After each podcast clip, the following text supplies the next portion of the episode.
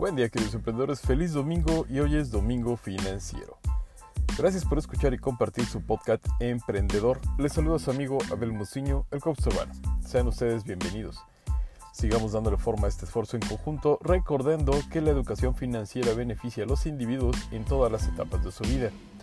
A los niños haciéndoles comprender el valor del dinero y el ahorro, y a los jóvenes preparándolos para el ejercicio de una ciudadanía responsable y así, de la misma forma, a los adultos, ayudándoles a planificar decisiones económicas cruciales como la compra de una vivienda o la preparación para su jubilación. Asimismo, contribuye a que las familias puedan ajustarse sus decisiones de ahorro e inversión a su perfil de riesgo y a sus necesidades, lo que favorece la confianza y la rentabilidad del sistema financiero. Igualmente, potencia el desarrollo de nuevos productos y servicios de calidad la competencia y la innovación financiera. Ok, empecemos. El tema de hoy es el poder del ahorro. Existen dos formas para producir que el ahorro crezca en el tiempo. 1. Monto fijo inicial por una sola vez. Este sistema se refiere a destinar un monto inicial y mantenerlo durante un tiempo a largo plazo colocado en el sistema a una tasa de interés conveniente.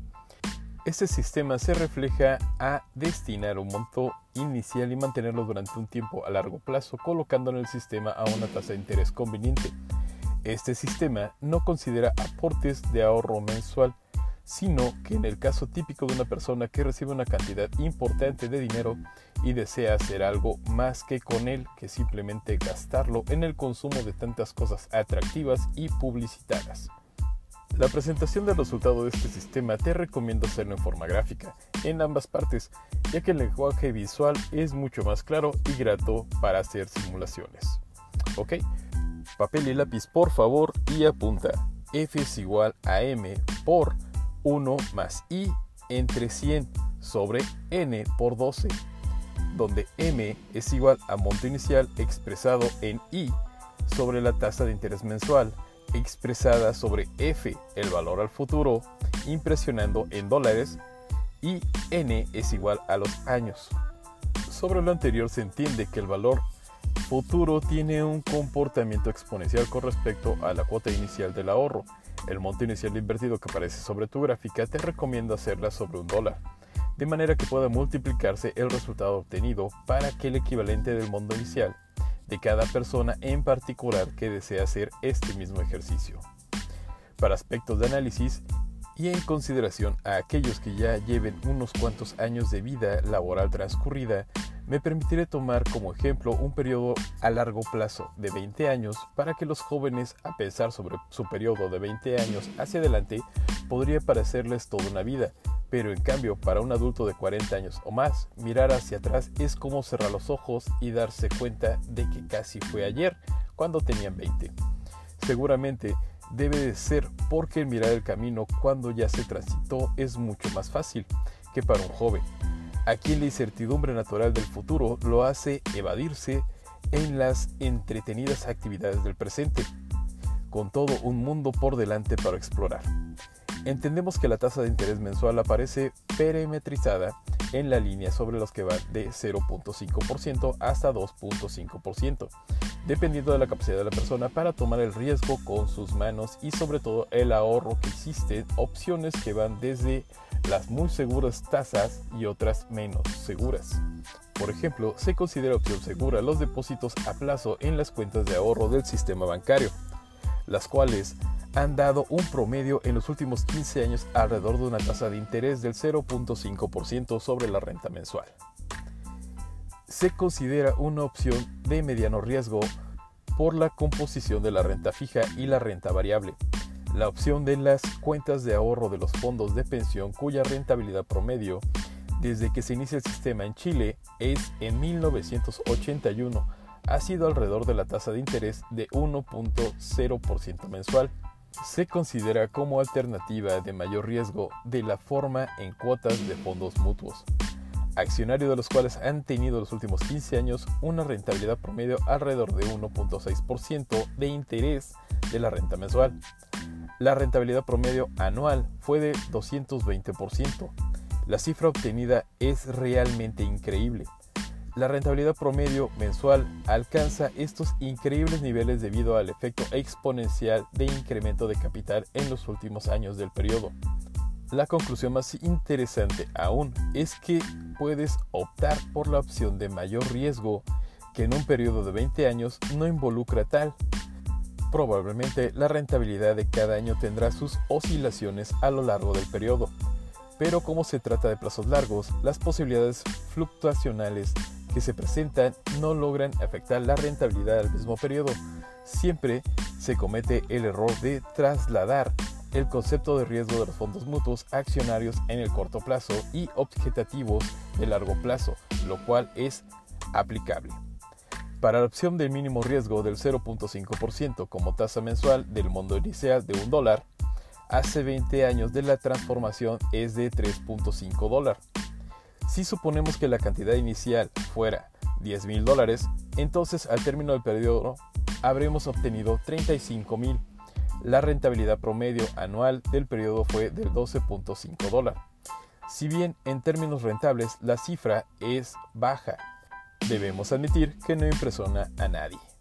Para la opción de riesgo medio de 1% como tasa real mensual en el monto inicial de un dólar, se ha transformado en 11 si suponemos que la cantidad inicial fuera de 10.000, entonces al término del periodo habremos obtenido 110.000 dólares. La rentabilidad promedio anual del promedio fue del 50%. La cifra obtenida no está nada, nada mal. Pero si analizamos la opción de riesgo de 1.6% como tasa real mensual sobre el monto inicial de un dólar, se ha transformado en 45 dólares. Si suponemos que la cantidad inicial fue de 10 mil dólares, entonces al término del periodo habremos obtenido 450 mil dólares. Entendemos de lo anterior que el valor futuro tiene también un comportamiento exponencial con respecto a la cuota mensual del ahorro. Muy bien, ahora te platico la segunda opción. Esta es monto de ahorro de cuotas mensuales. Este sistema se refiere al ahorro sistemático llevado a cabo en forma mensual, el cual será mantenido acumulativamente en el sistema en una tasa de interés conveniente. Este sistema no considera aporte único del periodo, sino que en el caso típico de la persona que la única fuente de ingreso mensual logra desviar una suma destinada al ahorro. Al igual que en el caso anterior, la presentación del sistema se hará en forma gráfica, para lo cual te pido papel y pluma. Esto se representa en F es igual a P por 100 sobre I por 1 más I entre 100 sobre N por 12 menos 1, donde P es igual a la cuota mensual del ahorro expresada en dólares y es la tasa de interés mensual expresada en el porcentaje, F es el valor futuro expresado en dólar y N es el número de años. Para la opción de mínimo riesgo será 0.5% con la tasa real mensual de monto mensual ahorrado de un dólar. Durante 20 años se ha transformado en 462 dólares. Si suponemos que la cantidad total ahorrada en cuotas es de 240 dólares, al término posterior del periodo obtendrá una rentabilidad global del casi el 90%. Si el ahorro mensual, en vez de haber sido de un dólar, hubiese sido, por ejemplo, de 300 dólares, entonces la cifra obtenida al final del periodo hubiera sido equivalente a 138.600 dólares. Debemos admitir que la cifra no impresiona mucho, pero para la opción de riesgo medio de 1.0% sobre la tasa media de renta mensual, el monto mensual ahorrado de un dólar se ha transformado en 989 dólares. Si suponemos que la cantidad total ahorrada fuera de 240 dólares, al término del periodo hubiéramos obtenido una rentabilidad global de casi 305%. Si el ahorro mensual, en vez de haber sido de un dólar, hubiese sido, por ejemplo, de 300 aproximadamente, entonces la cifra obtenida al final del periodo hubiese sido equivalente a 297 mil dólares. La cifra obtenida comienza a ser atractiva.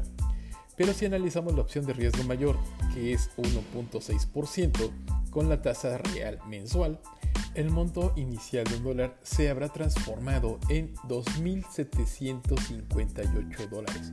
Si suponemos que la cantidad total ahorrada fuera de 240 dólares, al término del periodo hubiéramos obtenido una rentabilidad global casi de 1.30%.